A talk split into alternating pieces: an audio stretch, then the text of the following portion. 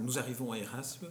Euh, nous sommes en 1981. Erasme est un chantier, l'hôpital Erasme est un chantier, et on vous propose de euh, mettre sur pied le service de neurochirurgie, de neurologie. À ce moment-là, là, c'est un, c'est un, autre, une autre forme de combat qui anticipe peut-être votre combat politique par la suite. Il faut se battre pour obtenir euh, des budgets pour acheter toutes ces nouvelles technologies que vous avez évoquées et pour les installer et pour convaincre. Alors, euh, cette, cette, période, cette longue période que vous passez à Erasme, que représente-t-elle aujourd'hui? Quel est le bilan que vous en faites aujourd'hui? Un bilan très positif, parce que je suis arrivé, j'ai été très bien accueilli. Je suis arrivé dans un hôpital que je ne connaissais pas, mais qui était tout jeune, parce que l'hôpital Erasme a ouvert en 1977, donc moi, j'arrive euh, il a 4 ans toutes les disciplines ne sont pas encore installées. L'environnement n'est pas celui que l'on connaît aujourd'hui.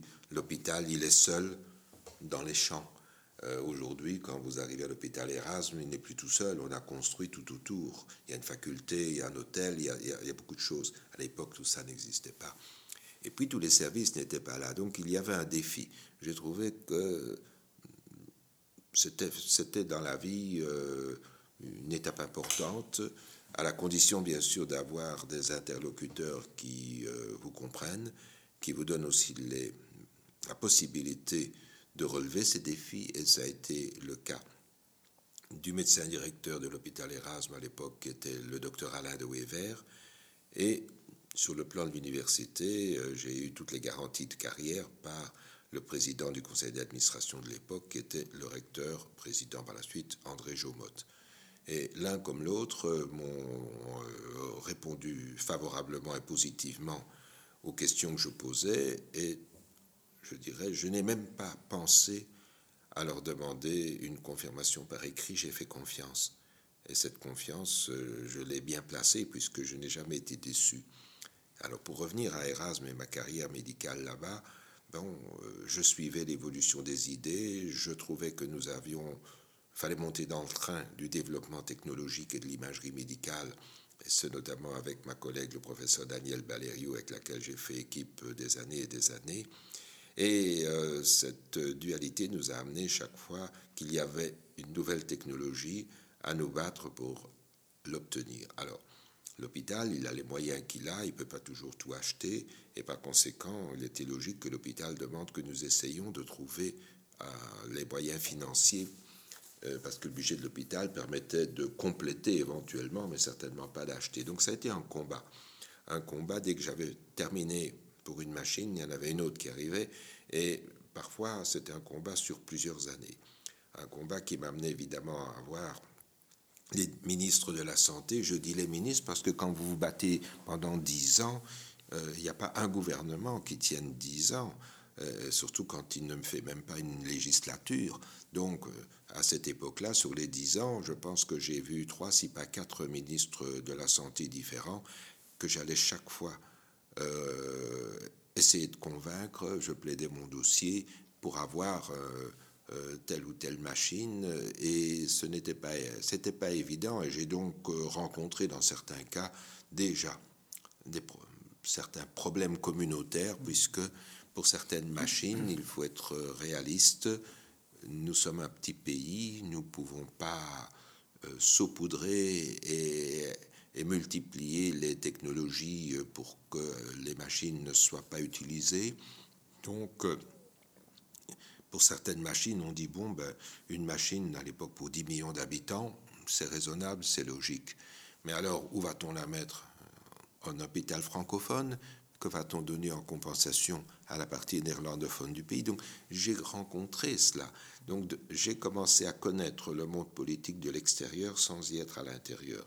Et j'ai découvert aussi euh, pas mal de choses en plaidant mes dossiers, en me battant. Et c'est vrai que ça m'a un petit peu préparé à une carrière politique à laquelle j'avais jamais pensé parce que c'est arrivé tout à fait par hasard dans ma vie. Pendant ce temps-là, pendant que vous êtes confronté aux ministres communautaires régionaux, la dimension internationale de votre, de votre carrière prend aussi son envol parce que finalement, euh, l'hôpital Erasme et la Belgique deviennent en quelque sorte des, prototypes de, euh, de, chirurgie de pointe en, matière de, neurochirurgie. Alors, cette, dimension-là internationale qui vous conduit euh, à devenir président de différentes associations internationales de, neurochirurgie. C'est encore une autre dimension qui s'ajoute à vos activités, en plus de celle d'enseignant.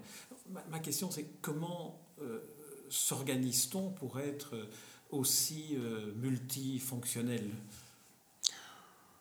Tout d'abord en ayant un bon agenda, en, travaillant en équipe. Seul, on n'arrive à rien. Donc, j'ai toujours eu autour de moi, j'ai toujours bâti des équipes. Une équipe évidemment médicale en priorité, une équipe neurochirurgicale autour de moi qui était capable de prendre en charge les divers problèmes au fur et à mesure de la progression des technologies de l'enseignement et de la performance de l'équipe qui ne s'acquiert pas du jour au lendemain, mais au bout de quelques années, eh bien, je pouvais m'absenter et l'équipe fonctionnait et tournait, à part quelques cas exceptionnels comme si j'étais là. Ces cas exceptionnels ne sont jamais des urgences, ce sont des malades qui ont des problèmes très compliqués pour lesquels il faut réfléchir, et on n'est peut-être pas à 3-4 jours près, ni même à 8 jours près, donc euh, j'avais le temps de revenir. Mais pour le reste, tout était pris en charge. Donc je pense qu'il faut être bien organisé. Dans les diverses responsabilités où on m'a appelé progressivement, ben, c'est aussi un travail d'équipe avec un conseil d'administration, avec évidemment des collègues, notamment quand j'étais président de la Fédération mondiale de neurochirurgie, quand nous allions donner des cours dans divers pays, j'avais des comités d'organisation autour de moi avec des collègues du monde entier qui prenaient en charge un certain nombre de problèmes et par conséquent, euh, il y avait possibilité de résoudre beaucoup de choses à la condition de déléguer, à la condition bien sûr que la personne à qui on a délégué remplisse ses devoirs, ses fonctions, vous revienne, vous fasse un rapport. Et c'est un peu comme cela qu'on peut arriver à faire euh, beaucoup de choses, en restant évidemment calme, en ne s'énervant pas et en étant bien organisé, en dormant peut-être euh, un peu moins d'heures que la moyenne. Mais bon, quand on pense que si on dort 8 heures par jour, on passe le tiers de sa vie euh, à dormir. Euh, je ne dis pas qu'il faut dormir moins, chacun doit dormir le nombre d'heures dont il a besoin. Mais, mais, bon, bah oui, mais, mais, mais, mais, mais, bon, c'est individuel. Il y a des personnes qui, comme moi, ont la chance de ne pas devoir dormir beaucoup. Je peux me lever très tôt et être en pleine forme le matin euh, sans sentir la moindre fatigue. Euh, j'ai toujours dormi 5 heures, 6 heures, euh, ça me suffit, toujours, même aujourd'hui. Ce qui veut donc dire que mes journées sont bien remplies et que je peux faire beaucoup de choses. Vous savez, si vous arrivez dans votre journée à ajouter 2 heures de travail par rapport à la moyenne, c'est énorme. On fait beaucoup de choses. En plus, aujourd'hui, avec l'informatique, on peut être en liaison, euh, je dirais, le matin avec l'Asie, puisque c'est le soir pour eux, et le soir avec euh, les États-Unis, parce que c'est quand c'est le soir pour vous, c'est le matin pour eux. Euh, donc euh, finalement, vous pouvez, durant la journée, notamment quand vous présidez la Fédération mondiale de neurochirurgie, il est possible sur la même journée d'être en contact avec les collègues à Tokyo et les autres qui sont à San Francisco. Pas à la même heure, pas au même moment, mais, mais sur la journée, vous avez établi tout cela. Donc je pense que et puis c'était pour moi aussi une, aventure super. D'abord, c'était une marque de confiance que mes collègues du monde entier m'ont témoigné en m'appelant à cette euh, responsabilité. C'est aussi un côté de faire euh, une neurochirurgie humanitaire, parce que ce n'est pas qu'une distinction, il y a aussi des devoirs. Euh, et ces devoirs étaient entre autres d'aider les neurochirurgiens dans les pays en voie de développement, d'aider la population à avoir une meilleure neurochirurgie, donc je savais que en acceptant cette charge, cette distinction, cet honneur, j'allais avoir encore un peu plus de travail et j'allais devoir m'investir, mais pour des bonnes causes, pour des causes justes, pour des causes, pour des défis différents qu'on a envie de relever. Donc finalement, tout ça, ça a été fort passionnant dans ma vie. Et bien sûr, les retombées ont été importantes pour l'équipe, pour l'hôpital Erasme, en termes de rayonnement. Il est vrai que quand on m'invitait pour faire des conférences dans toute une série de pays à l'étranger, ben, j'assure un rayonnement. Je ne dis pas que je revenais avec des malades dans mes valises, mais c'était presque comme cela. Euh, on me montrait des dossiers, il y avait, on me demandait des avis, des collègues. Parfois, certains, certains de mes collègues me demandaient de voir euh, l'un ou l'autre malade. J'allais avec eux dans l'hôpital pour euh, donner un avis. Et, ainsi, de fil en aiguille, ben, des malades de l'étranger ont commencé à venir à l'hôpital Erasme pour être opérés par moi ou par mon équipe. Euh, ça ne vient pas tout seul, c'est un travail qui prend du temps, il faut aussi des publications, il faut se faire connaître à l'étranger, il faut, faut avoir les contacts humains, Bref, euh, ça ne vient pas du jour au lendemain, mais tout ça, c'est le fruit évidemment d'années et d'années de, travail, d'engagement, de bataille, mais de bataille avec plaisir. Hein, jamais fait la guerre, moi je, me suis beaucoup battu, mais de manière euh, toujours paisible et élégante. Alors, le combat a continué dans cette euh, nouvelle carrière que, vous avez entreprise, qui est la carrière politique.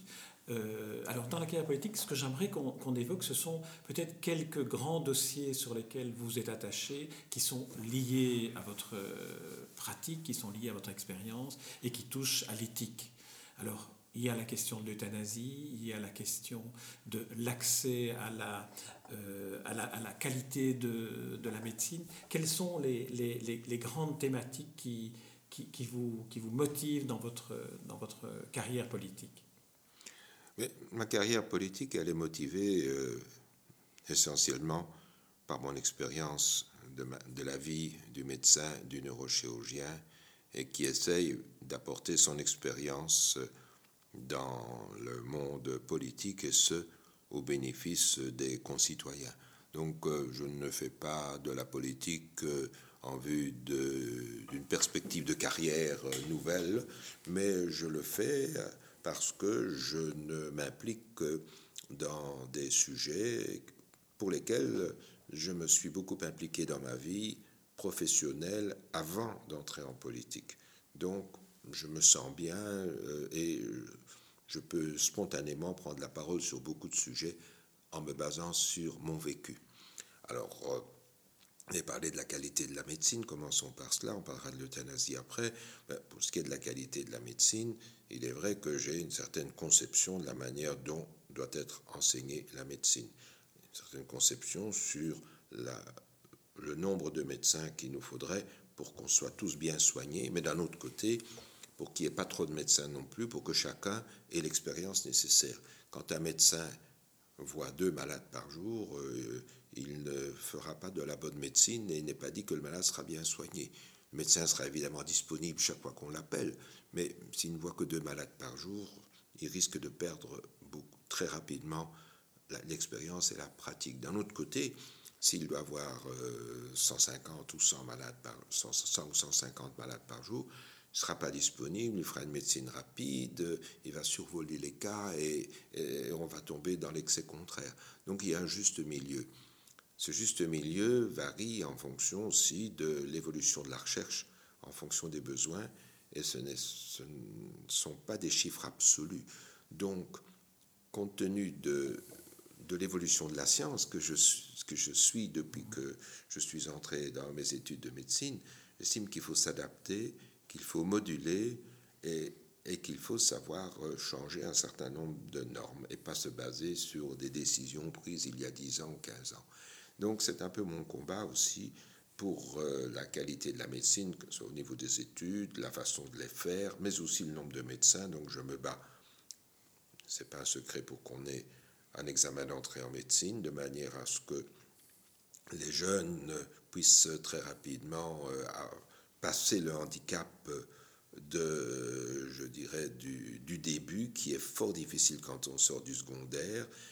Et là où il y a un examen d'entrée euh, logique, pas trop sévère, mais basé sur euh, des connaissances nécessaires pour comprendre euh, l'enseignement qu'on va recevoir, on se rend compte que le taux de réussite est beaucoup plus élevé, que le nombre d'échecs, bien sûr, est beaucoup plus faible, et que le taux de performance globale sur la totalité des études est beaucoup plus élevé. Par exemple, dans notre pays, eh bien, du côté néerlandophone, il y a un examen d'entrée, eh bien, quand on voit quel est le taux de jeunes qui terminent les études de médecine après cet examen d'entrée, eh bien, ils sont 80% qui terminent. du côté francophone où on n'avait rien jusque cette année-ci, on n'a toujours pas un examen d'entrée. On a des tests obligatoires, euh, mais non coercitifs. Euh, c'est c'est pas tout à fait ce que je souhaiterais. Et donc je me bats pour que ça change et je souhaiterais qu'on ait un système qui ressemble un peu à ce qui se passe en Flandre. Eh bien, chez nous, 80% ne terminent pas. Donc c'est le même chiffre, mais exactement dans l'autre sens. Alors je trouve que l'échec, d'abord psychologiquement, est difficile à supporter, surtout s'il est répété.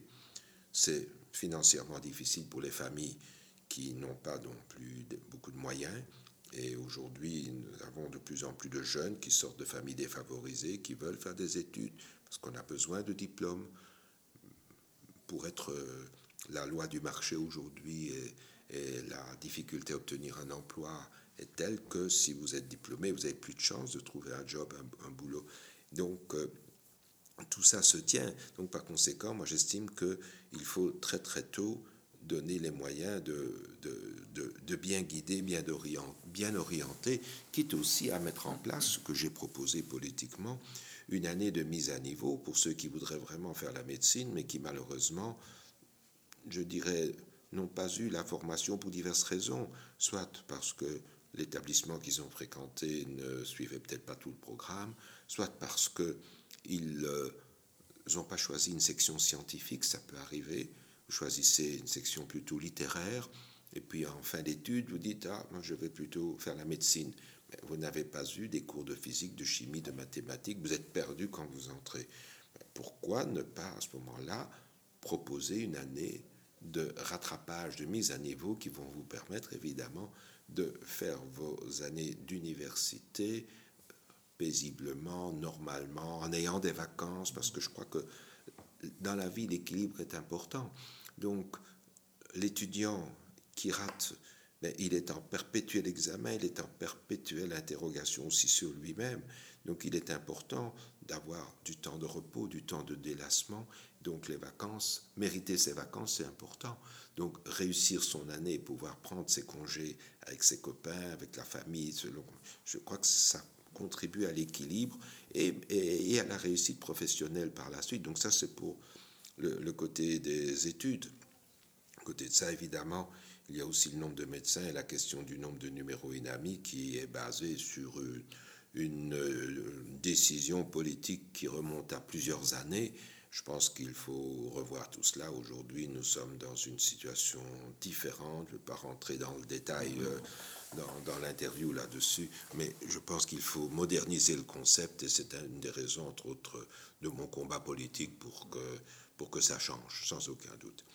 pour l'euthanasie, c'est c'est basé sur mon expérience de vie de neurochirurgien bien sûr aussi sur ma conception de la qualité de vie, de la dignité de vie, mais et aussi, comme vous disiez tout au début de l'interview, sur l'écoute du malade. Je pense que il faut toujours, dans toute décision, en particulier éthique et, et la notion d'euthanasie, faut respecter les convictions de chacun.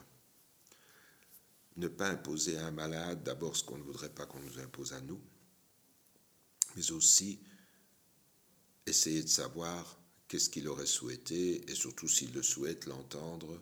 Et si un malade dit je veux que vous vous battiez jusqu'au bout en ce qui me concerne, même si vous estimez que c'est pas logique, euh, vous ne pouvez pas le trahir, euh, vous devez euh, juste tant que c'est supportable, parce qu'à un moment donné, évidemment, il peut y avoir le côté douloureux qu'il faut, qu'il faut calmer, où le médecin doit forcément agir. Mais en attendant, on peut se trouver dans une situation où on respecte ce que le malade demande. Si le malade a des convictions qui le poussent à aller à un moment donné de sa vie vers les soins palliatifs, euh, nous avons d'excellents soins palliatifs dans notre pays et je ne vois pas pourquoi on ne respecterait pas la volonté de celui qui souffre et qui le demande. Mais de la même manière, vous pouvez aussi euh, concevoir que, en ce qui vous concerne, vous ne voulez pas laisser euh, un souvenir de quelqu'un qui qui souffre, de quelqu'un qui est dépendant, de quelqu'un qui a perdu toute, toute sa luminosité intellectuelle. Vous ne voulez pas laisser le souvenir de quelqu'un qui est incontinent dans ses urines et dans ses selles, et vous pouvez dire, moi, si cela doit m'arriver, euh, ne me laissez pas m'éteindre de manière naturelle, aidez-moi. Et je demande l'euthanasie parce que je veux que ma famille, mes enfants, mes petits-enfants gardent le souvenir tel que j'étais. Et quand j'étais bien, et pas le souvenir de quelqu'un qui a, qui a, je dirais, qui a, qui a souffert. Je ne veux pas dire agoniser, mais dans certains cas, ça peut être le cas et en tout cas quelqu'un qui a terminé sa vie dans une déchéance physique ou intellectuelle qui n'est pas nécessairement accompagnée de souffrance physique, parce que quand vous avez une déchéance intellectuelle importante, euh, vous ne souffrez pas de votre handicap, vous ne vous en rendez plus compte. Donc il ne reste que la souffrance en termes de douleur. Toute maladie n'est pas nécessairement source de douleur. Mais je pense que la douleur psychique est fort importante, il n'y a pas que la douleur physique. Et comme j'ai dit à un moment donné de l'entretien que j'étais personnellement fort, fort attaché à la qualité de la vie, euh, j'y suis attaché même pour la qualité de fin de vie. Et alors, euh, euh, je vais dire quelque chose que j'ai écrit et, qui vraiment est un point qui résume ce que je pense, c'est que j'ai toujours dit que personnellement, me suis battu pour ajouter de la vie aux années, mais pas des années à la vie. La question de l'euthanasie se pose de manière plus aiguë euh, lorsqu'on est face, confronté à un enfant ou à un mineur. Vous avez soigné beaucoup d'enfants, vous avez été confronté à la mort de beaucoup d'entre eux. Aujourd'hui, la, loi sur l'euthanasie est en, débat pour euh, être élargie éventuellement à l'euthanasie appliquée aux mineurs. Alors, c'est évidemment un dossier tellement complexe qu'on peut difficilement en parler brièvement, mais quelle, serait la matière vous voudriez donner à réfléchir à ceux qui nous écoutent à cet égard?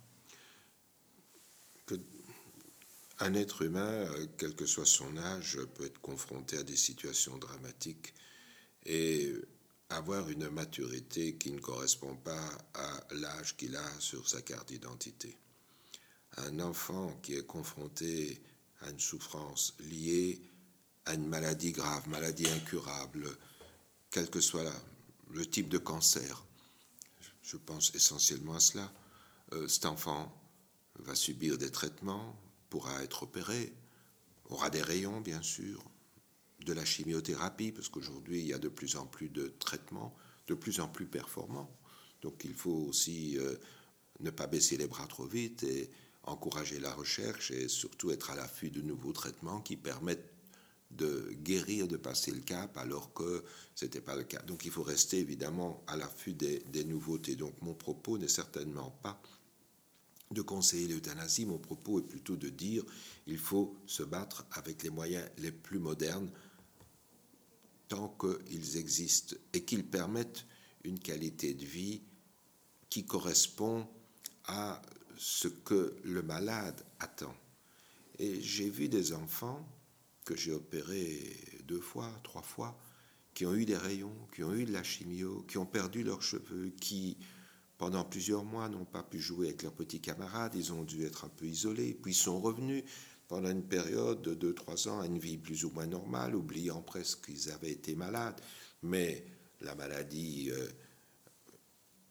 je dirais, donne à beaucoup d'entre eux, pas à tous, parce que chaque enfant est différent, comme chaque adulte est différent, mais certains vont acquérir une maturité exceptionnelle. Et puis, malheureusement, dans beaucoup de cancers, il y a la rechute.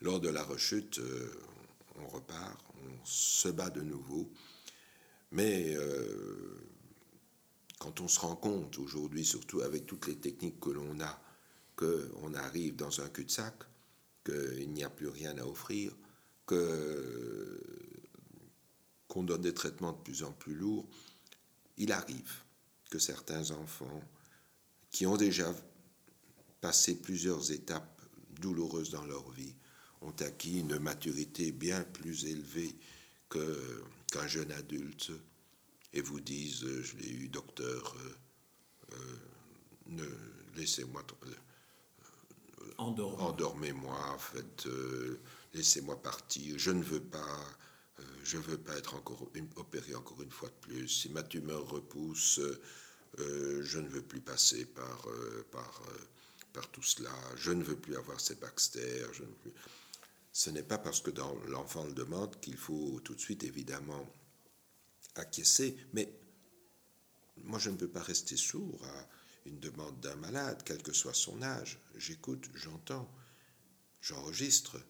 Évidemment, comme pour tout le monde, et encore plus pour un enfant, on va dire aux infirmières, euh, les alerter, ce qui vous en a parlé, est-ce que je suis le premier à entendre le message Soyez attentive. On va dire la même chose aux kinésithérapeutes, à l'orchothérapeute, aux psychologues, parce qu'aujourd'hui, dans la plupart des services, et dans tous les services d'oncologie, et en particulier en plus oncologie pédiatrique, mais dans tous les services d'oncologie, il y a des psychologues attachés, donc des psychologues experts pour prendre en charge la détresse psychologique du patient atteint d'un cancer, quel que soit son âge. On va demander aux psychologues, pouvez-vous être plus, peut-être aller le voir un peu plus souvent, pouvez-vous aussi nous faire part de votre sentiment, de savoir est-ce qu'il parle vraiment comme un adulte ou bien est-ce que c'est simplement une dépression passagère? C'est ce que nous avons sur le plan de la législation appelée la capacité de discernement. Nous n'avons pas voulu fixer un âge parce que chaque enfant est différent, chaque âge est différent, comme je l'ai dit au début, l'âge de la carte d'identité n'a rien à voir avec l'âge de la maturité. Donc on a parlé de capacité de discernement.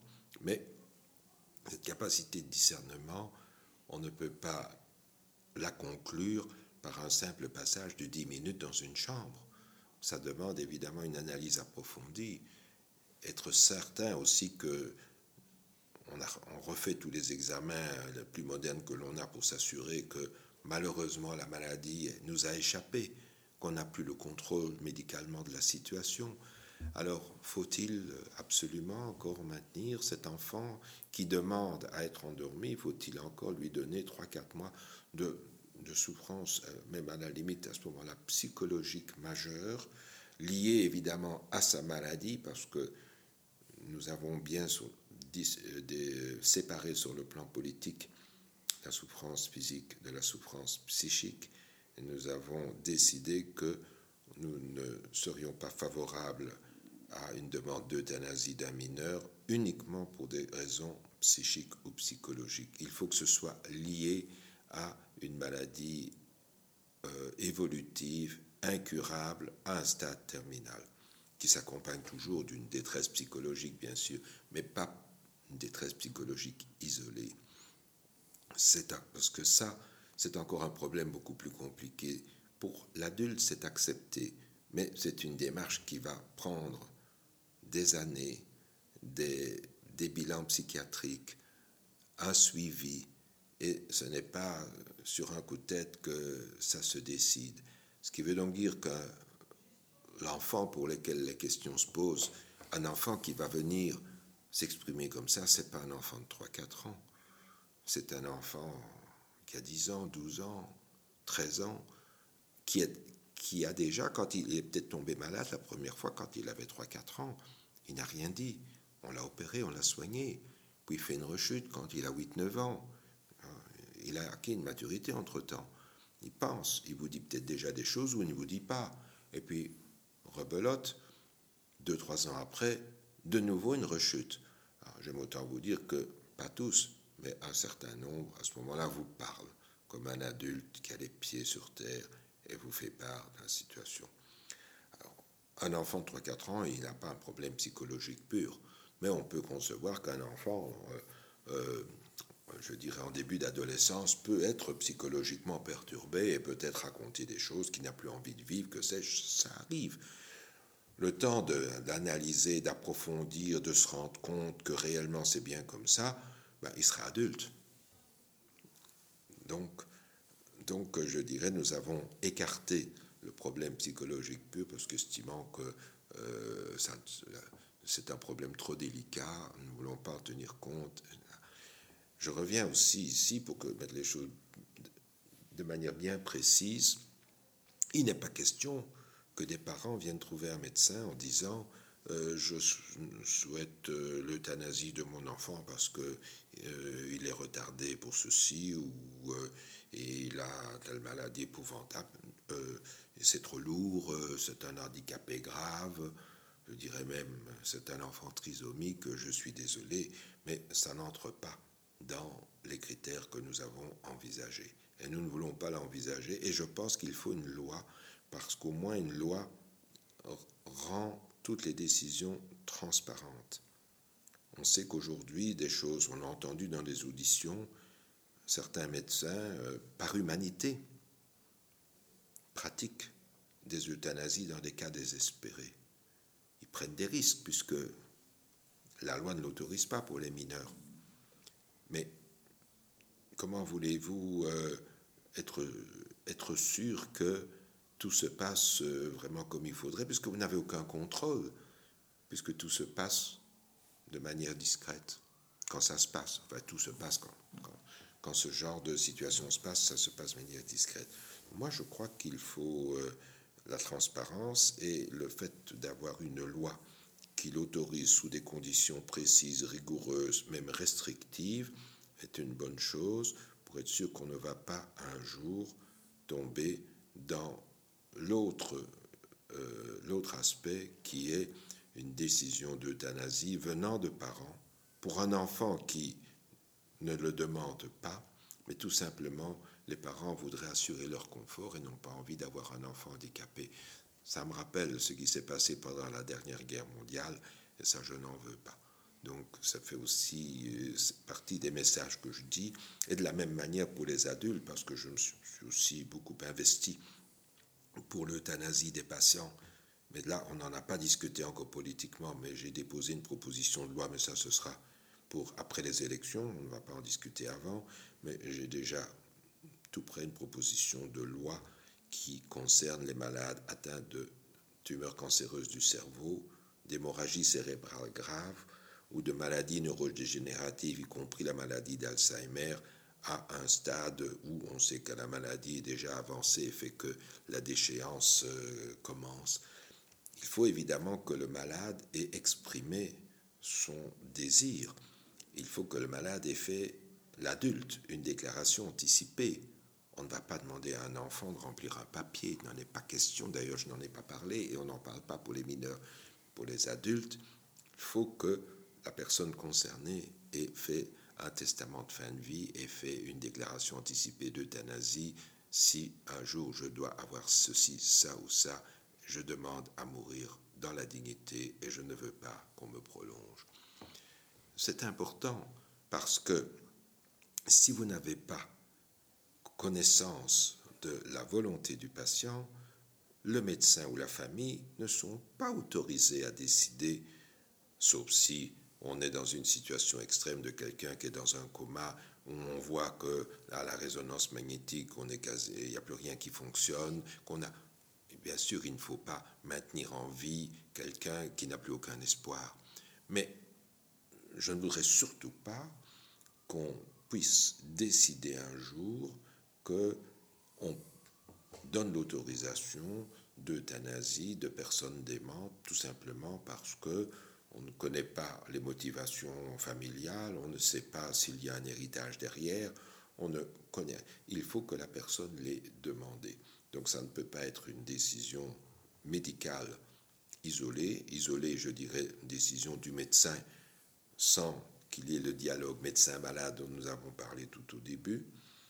Et bien sûr, ça ne peut pas non plus être une décision familiale. Donc ça ne pourra jamais, à mon sens, et je me battrai contre cela, qu'on puisse un jour décider qu'il faut faire un peu de place dans les, dans les maisons euh, de retraite pour personnes âgées, parce que c'est un fardeau pour la société. Certains brandissent cette menace-là, mais ce sont ceux qui ne connaissent pas bien nos discussions, qui ne connaissent pas bien la loi de l'euthanasie de 2002, qui a bien balisé pour éviter toutes ces dérives épouvantables et, bien sûr euh, inacceptables. Euh, à, tout point de vue, parce que c'est rentré dans, dans, euh, dans toute la, je dirais, toutes les atrocités euh, qui ont été commises par les nazis, et vous comprenez bien que, en tout cas en ce qui me concerne, je suis pour sensible pour que ça ne se reproduise plus. Jacques Brocci, en terminant sur cet aspect de votre activité, on a d'une certaine manière fait une sorte, une sorte de boucle qui remonte, qui remonte à l'enfance, qui remonte à, vos parents, qui remonte euh, à, beaucoup d'éléments de votre, de votre vie personnelle. J'aimerais, pour terminer cet entretien avec un, avec un sourire, que nous évoquions la personne à qui vous dédiez ce livre. On dit toujours que derrière chaque grand homme, il y a une femme. Alors c'est Rachel. Alors peut-être pour terminer, euh, racontez-nous euh, comment une, une, vie telle que, telle que vous l'avez menée, qui est une vie dont on, vous avez dit monacale dans le sens où vous êtes accaparé 22 euh, heures sur 24, je dirais. Quelle est, la femme idéale? La femme idéale, c'est la mienne pour commencer. C'est clair. Euh, j'ai eu beaucoup de chance parce que, d'abord, évidemment, nous étions amoureux l'un de l'autre, c'est important. Je crois qu'il est également important que mon épouse Rachel a vécu ma vie euh, avec moi, dans la mesure où quand nous nous sommes mariés, je n'étais rien. Je venais d'avoir mon diplôme de docteur en médecine.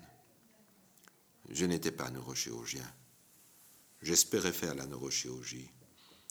Et à l'époque, le professeur Bonal m'avait donné un an à l'essai. Il savait évidemment, de par mon passé de recherche, que intellectuellement j'étais bon, je connaissais bien l'anatomie et qu'on pouvait me faire confiance pour le diagnostic, mais il a dit je ne sais pas ce que tu sais faire de tes dix doigts, nous verrons au bout d'un an. Et nous étions jeunes mariés, et Rachel a accepté qu'il y ait peut-être une grande déception au bout d'un an de mariage. Une grande déception dans la carrière professionnelle, j'entends, et peut-être aussi, bien sûr, dans, dans notre avenir commun. Donc, euh, c'est une énorme qualité que je tiens à souligner. Elle m'a accompagné. Dans toutes mes, mes aventures, mes difficultés, et, et bien sûr, euh, j'ai tout fait pour qu'elle puisse, euh, au fil des années, avoir aussi des retombées, puisque quand j'ai pu euh, avoir une reconnaissance internationale, bien, je ne dis pas qu'elle l'a eu aussi, mais on la connaît, elle m'a accompagné à beaucoup d'endroits, mes collègues du monde entier la connaissent au point que quand je vais parfois quelque part seul parce qu'elle ne m'accompagne pas toujours. Mais il m'arrive de voyager euh, pour aller donner des conférences et faire des allers-retours. Quand mes collègues qui ne m'ont pas vu depuis un an me voient, ils ne me demandent pas comment je vais. La première question, c'est comment va Rachel? Et puis ce n'est qu'après qu'ils me demandent euh, comment je vais. Euh, donc elle est vraiment aimée, estimée. Et elle a toujours été pour moi d'un énorme soutien de beaucoup de bons conseils, et ce y compris dans la rédaction de ma biographie, parce qu'elle a relu derrière, elle a remis un peu d'ordre dans mes idées, notamment en ce qui concerne les dates, puisque je me suis livré à cet exercice avec Marianne Vanek sans agenda et sans, euh, sans papier. Donc j'ai travaillé de mémoire. Il est évident qu'à la relecture, Rachel a reprécisé certaines dates qui n'étaient pas tout à fait exactes à un an ou deux près, euh, parce que je, je, mettais un petit peu...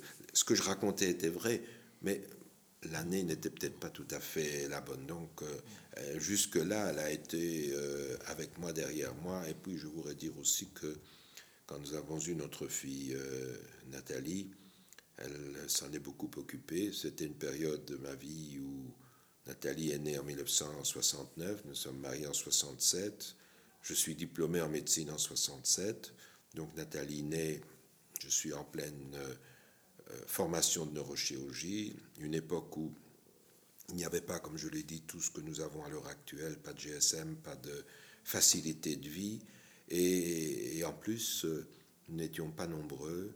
Des collègues qui étaient avec moi partaient faire leur service militaire, et donc c'est une période où j'ai été de garde quasi tous les jours pendant euh, au moins deux ans euh, euh, successifs et, Rachel a accepté, m'a aidé, même au laboratoire, elle venait m'aider pour les enregistrements d'électroencéphalogramme chez les animaux parce qu'elle a voulu savoir quel était un petit peu mon métier, sortait d'une famille où il n'y avait pas de médecin et elle n'avait aucune idée, évidemment, de ce qu'était la vie d'un médecin, l'hôpital et encore moins la neurochirurgie. Donc, elle a voulu mieux comprendre ce que je faisais, donc elle s'est intéressée à une technique qui à l'époque était une technique assez développée, qui est l'électroencéphalographie. Donc, les électroencéphalogrammes, il n'y a pas de scanner, il n'y a pas de résonance magnétique. Donc, elle a appris à les faire. Elle a même passé un examen à la salle pétrière à Paris avec un diplôme officiel. Elle était la première technicienne en électroencéphalographie belge à avoir un diplôme officiel. C'est quelque chose qu'elle a fait après le mariage parce qu'elle a voulu mieux, mieux comprendre ce que je faisais. Et euh, ça l'a permis de suivre euh, toute mon évolution neurochirurgicale. Et aujourd'hui, elle connaît tellement bien euh, la neurochirurgie que si vous lui expliquez de quoi vous souffrez, elle vous donnera le mmh. diagnostic. Vous racontez d'ailleurs dans le livre une petite anecdote où finalement elle a sauvé un, patient dont elle examinait l'électroencéphalogramme en disant il faut appeler tout de suite mon mari pour le sauver. Et votre fille Nathalie, je suis persuadé qu'elle garde un souvenir précieux du fait que tous les matins vous la conduisiez à l'école malgré votre emploi du temps. C'est-à-dire que c'est un petit peu aussi une réponse à votre question. Je n'ai pas été souvent présent.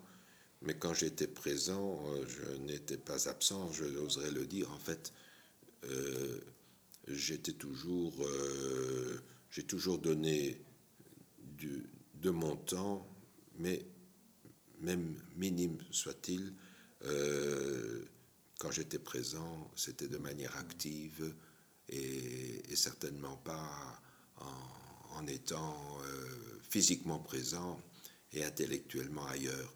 Donc je crois que c'est ça. Donc c'est vrai que, les moments que j'ai accordés à mon épouse et, et à ma fille Nathalie pendant ma période de jeunesse neurochirurgicale n'ont pas été fréquents, mais ils ont été très riches et très intenses chaque fois que j'avais cette disponibilité. Je crois que c'est aussi ça qui a fait que on est aussi soudés, puisqu'on a tous ces souvenirs en commun de périodes difficiles de la vie, parce que vous voyez quelqu'un quand il a la réussite, quand il a les titres, quand il a les honneurs, mais ça ne tombe pas tout seul, ça ne vient pas sans travail, c'est quand même le résultat de, de, toute une vie, euh, je dirais, qui ne s'est pas passée euh, dans mon fauteuil en attendant que le téléphone sonne et qu'on m'appelle.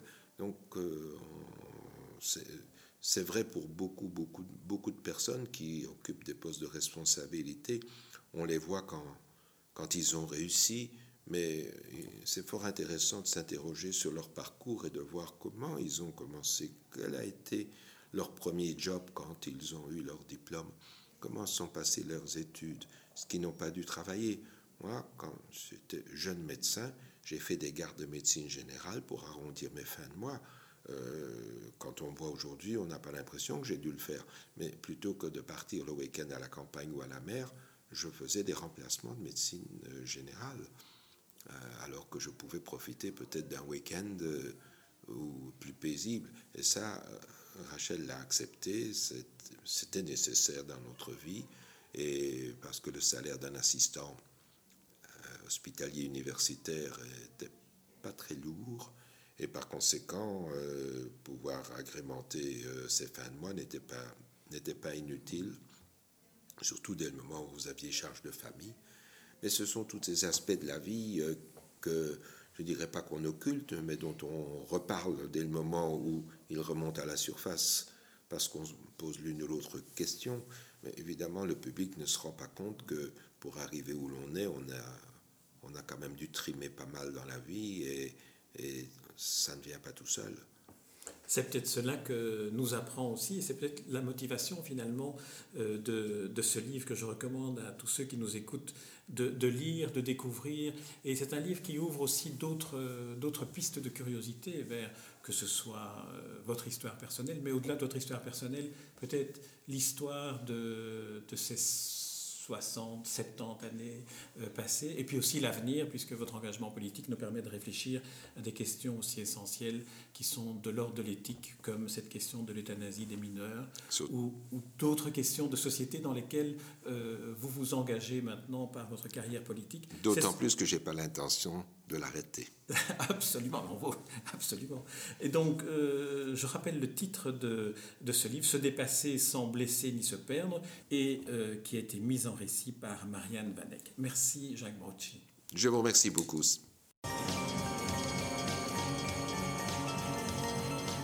Les rencontres d'Edmond Morel.